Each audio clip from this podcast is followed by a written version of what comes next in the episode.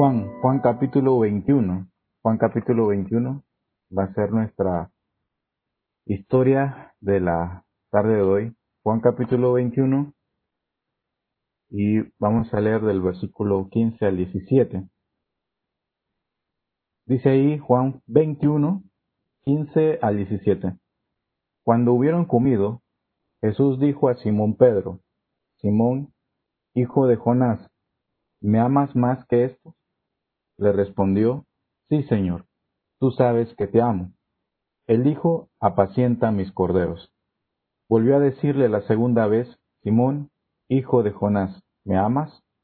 Pedro le respondió, Sí, Señor, tú sabes que te amo. Le dijo, Pastorea mis ovejas. Le dijo la tercera vez, Simón, hijo de Jonás, ¿me amas? Pedro se entristeció de que le dijese la tercera vez, ¿me amas? Y le respondió, Señor, tú sabes todo, tú sabes que te amo. Jesús le dijo, apacienta mis ovejas. Hablando, pensando, meditando un poco acerca de, del, sobre el tema de los pastores, me gustaría primero que viéramos algunas definiciones con relación a esto de los pastores, pastor, pastores. Esta palabra por lo menos aparece en 110 versículos de la Biblia, un 80% en el Antiguo Testamento y un 20% en el Nuevo Testamento. Vamos a concentrarnos un momentito en el Antiguo Testamento con relación a la palabra pastor o pastores. Y lo primero que me gustaría mencionar con relación a esta palabra, eh, la Biblia en Génesis 49, 22, 24 presenta a Dios como pastor de José. En el Salmo 23, un salmo que conocemos bastante, que dice, Jehová es mi pastor, nada me faltará, hace referencia al trabajo que hacen los pastores con los rebaños. Y un versículo que me llamó mucho la atención, hablando acerca de los pastores, fue el Salmo 49, 14. Dice ahí el Salmo 49, 14, de la siguiente manera. Como a rebaños que son conducidos al Seol, la muerte los pastoreará, y los rectos se enseñorearán de ellos por la mañana, se consumirá su buen parecer, y el Seol será su morada. Dice, la muerte los pastoreará. Y que la idea de pastorear viene del trabajo que hacen los pastores con los rebaños, y la idea es la de guía, compañía aquella persona que está dando la guía, pero también acompaña a aquellas personas que necesitan esa, esa guía. No solamente da las instrucciones, sino que va al lado de esas personas para ayudarlas, sustentarlas, así como lo hizo Dios con el pueblo de Israel. Dios con el pueblo de Israel no solamente le dio instrucciones, sino que también estuvo con ellos en medio de, del desierto. Ahora, en el Antiguo Testamento, estos pastores fueron los líderes que fueron designados por Dios. En Eclesiastes 12:11 dice de la siguiente manera, en otra versión, las palabras de los sabios son espinos y como estacas clavadas por los amos de los rebaños dados a un pastor. Y hablando acerca de las palabras de los sabios, dice que es como los espinos, las estacas que clavan para proteger a, los, a, las ovejas y que realiza el, el pastor, a quien se le encomienda estas ovejas. En Ezequiel 34 se habla acerca de los líderes judíos como pastores.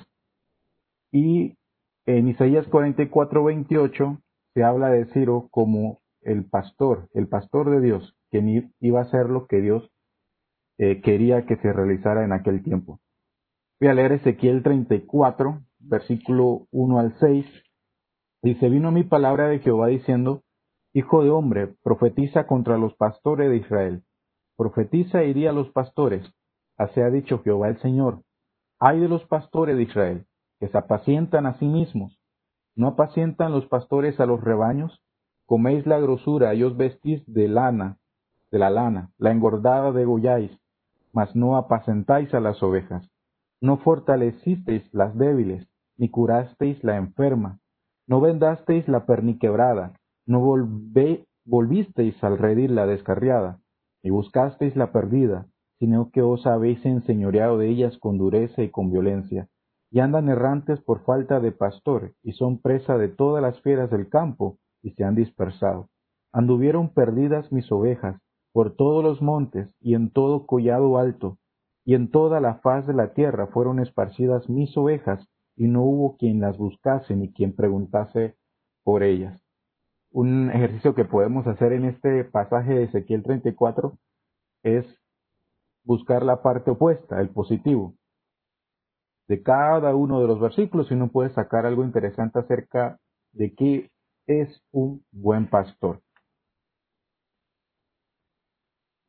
Otro aspecto con relación al Antiguo Testamento, con relación a los pastores, antes de seguir, está en el Ezequiel 34, en el versículo 23, dice, y levantaré sobre ellas a un pastor, y él las apacentará.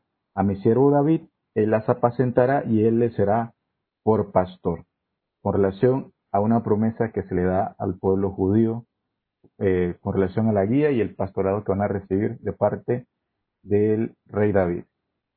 Y fue importante en el Antiguo Testamento porque a través de los líderes el pueblo judío pudo tener las victorias. En números 27, ahí leemos con relación a Josué, números 27, 16 al 17, lo siguiente.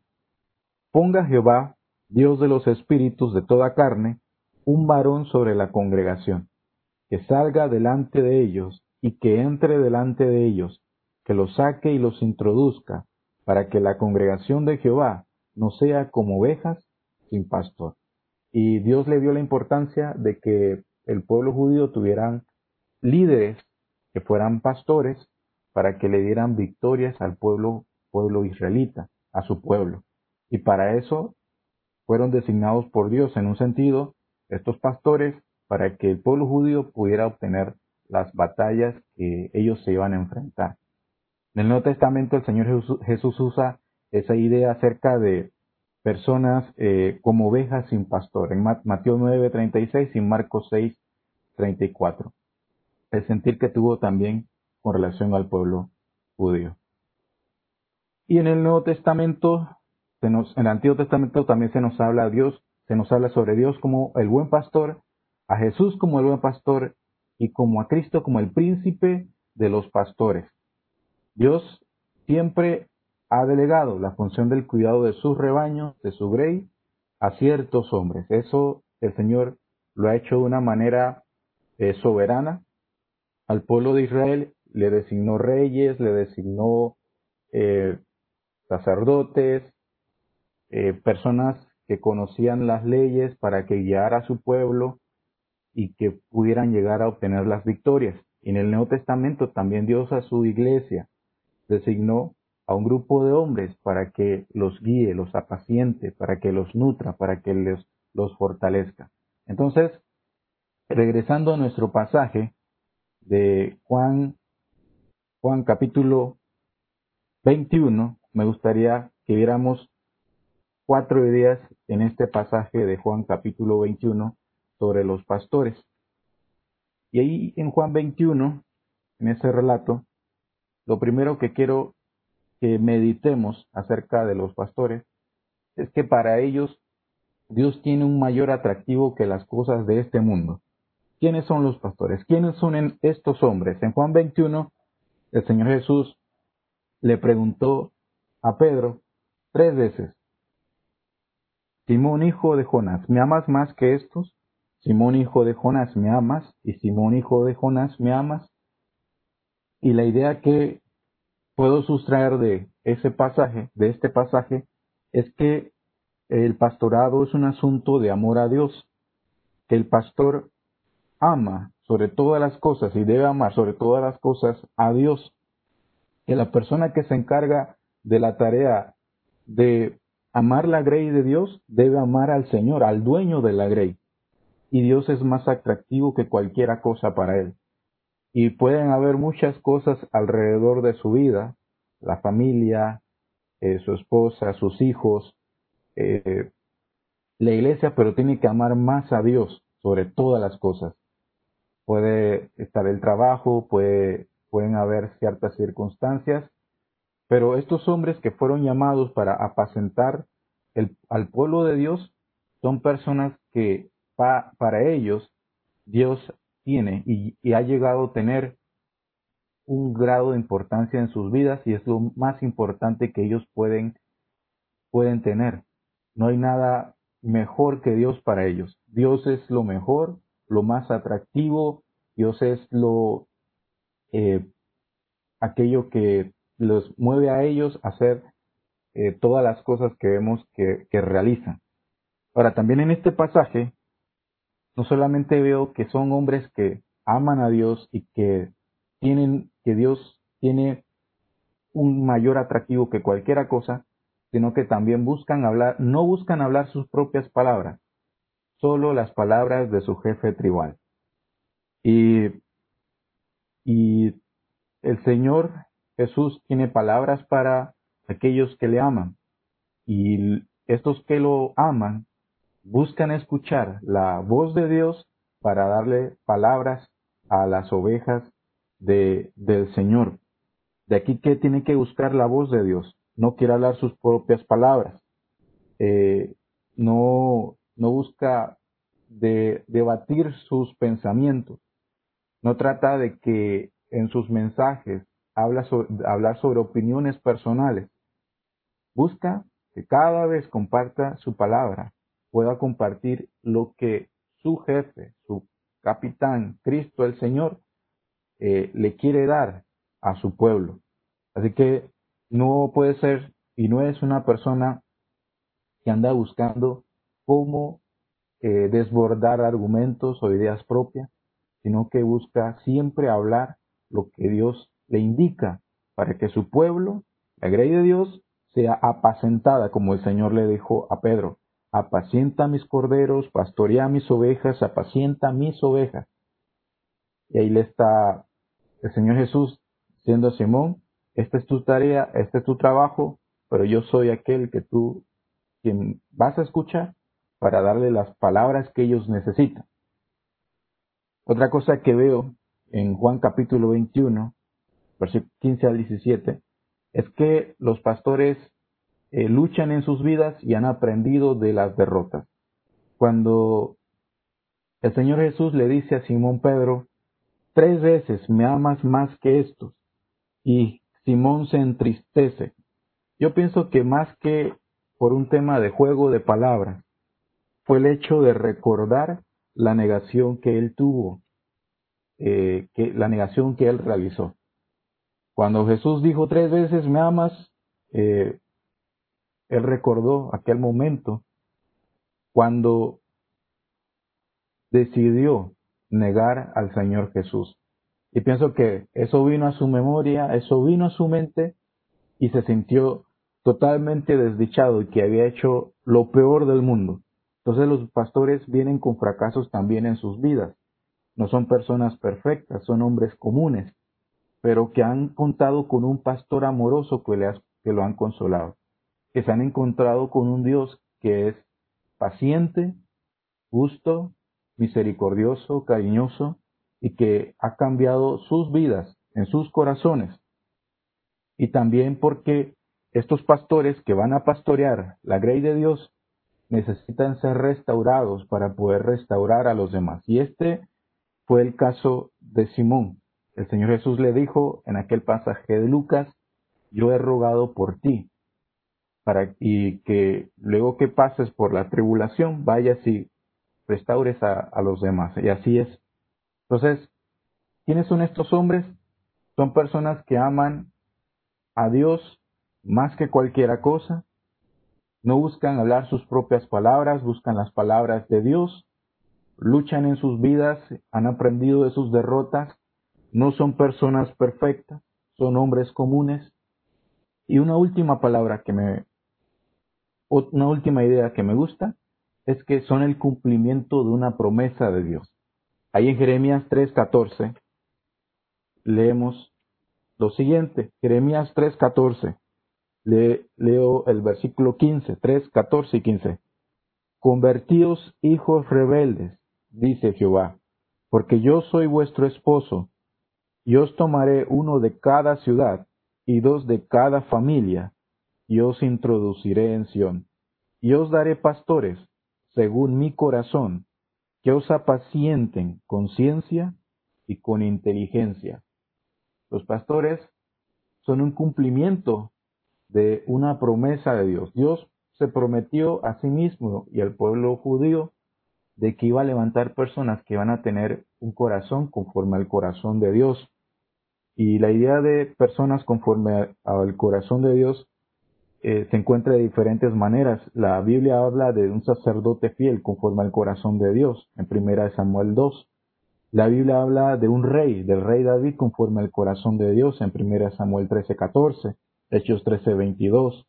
La Biblia habla de Jehú, que hizo conforme al corazón de Dios, en 2 Reyes 10. Y la Biblia habla de cómo el Espíritu Santo hace las cosas conforme a la voluntad de Dios. Así que los pastores son también un cumplimiento de una promesa de parte de Dios. Y cuando pienso en esa, en esa último pedazo, en esa última idea, me hace pensar en que Dios nos ha dado un regalo. Me hace pensar en que Dios ha ofrecido algo precioso, a lo cual nosotros tenemos que atesorar, querer, amar. Por esa razón, los pastores son aquellas personas por las cuales tenemos que orar. Tenemos que pedir a Dios que los, que los cuide, que los proteja, que los fortalezca, que puedan amar a Dios, que puedan tener palabras para su pueblo, que cada vez que tomen el púlpito puedan, puedan dar las, las mejores palabras al pueblo de Dios, que nunca haya escasez de la palabra de Dios en sus labios y que aunque presenten luchas y presenten, presenten dificultades en las vidas de ellos, puedan siempre tener ese ánimo para seguir adelante y también para eh, seguir con el trabajo que el Señor les ha encomendado. El lema que puso Jack para esta ocasión, que está en Jeremías 20, si gusta puede buscarlo conmigo en Jeremías capítulo 20. Leo del versículo 7 al 11. Me sedujiste, oh Jehová, y fui seducido. Más fuerte fuiste que yo, y me venciste. Cada día he sido escarnecido, cada cual se burla de mí. Porque cuántas veces hablo, doy voces, grito, violencia y destrucción. Porque la palabra de Jehová me ha sido para afrenta y escarnio, escarnio cada día. Y Jeremías hablando acerca de la predicación, él dice, tú has sido fuerte conmigo, me has llamado para predicar, lo predico, enseño lo que tú me dices sobre destrucción. Y vienen las personas en contra mía diciéndome por qué hablo acerca de estas cosas. Y dije, versículo 9, no me acordaré más de él, ni hablaré más en su nombre en este pasaje dice, bueno Señor, ya no voy a hacer tu trabajo, no voy a seguir predicando, no voy a seguir profetizando, porque vienen cosas malas a mi vida cada vez que hago esto. Y en su experiencia, Jeremías dice, no obstante, había en mi corazón como un fuego ardiente metido en mis huesos. Traté de sufrirlo y no pude. En otras palabras, Jeremías está diciendo, yo traté, me contuve y dije, no voy a más, no voy, no voy a hablar más sobre tu palabra, no voy a hablar más acerca de tus revelaciones. Y dice ahí, eh, había mi corazón como un fuego ardiente metido en mis huesos, traté de sufrirle y no pude, porque oí la murmuración de muchos, temor de todas partes. Denunciad, denunciémosle todos mis amigos, mirad si claudicaría. Quizás se engañará, decían, y prevaleceremos contra él y tomaremos de él nuestra venganza. Mas Jehová está conmigo como poderoso gigante. Por tanto, los que me persiguen tropezarán y no prevalecerán, serán avergonzados en gran manera porque no prosperarán, tendrán perpetua confusión y jamás será olvidada. En ese momento, Jeremías no quería seguir predicando por las por la manera en que las personas comenzaban a tratarlo. Y en eso él dice, voy a sufrir esto, no voy a seguir predicando. No solamente por no querer, sino porque temía a lo que las personas estaban diciendo. Y luego, en aquel instante, dice la palabra del Señor, él se acordó que tenía a Dios, a un hombre superior, a un Dios superior, un Dios mayor que cualquier otro Dios. ¿Quiénes son los pastores? ¿Quiénes son aquellas personas que Dios ha designado para, para cuidar a su iglesia, a su cuerpo? Son aquellos que en su corazón han amado a Dios con todo, con todas sus fuerzas, le buscan continuamente, tienen luchas, dificultades en sus vidas y son un cumplimiento de una promesa.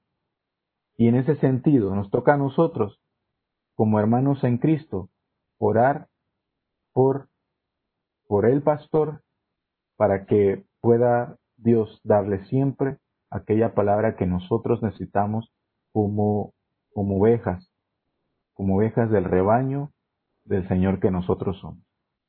Vamos a orar. Señor, gracias porque tú nos prometiste que nos ibas a dar personas conforme a tu corazón que iban a instruirnos a través de tu palabra. Y tú has cumplido esa promesa. Nos has dado personas que, que te amen más que cualquier otra cosa y que buscan, Señor, hacer tu voluntad más que la de ellos mismos. Señor, te pedimos para que uh, ayudes a nuestro pastor a ser fiel a ti, que busque tu palabra y que siempre haya, haya en su boca palabras tuyas y no palabras de Él. Que le dé sabiduría, Señor, en la dirección, en el cuidado de nosotros. Eh, y, Señor, que nunca falte, Señor, de tu presencia en la vida de Él. Que tu presencia le acompañe, le guíe y le fortalezca.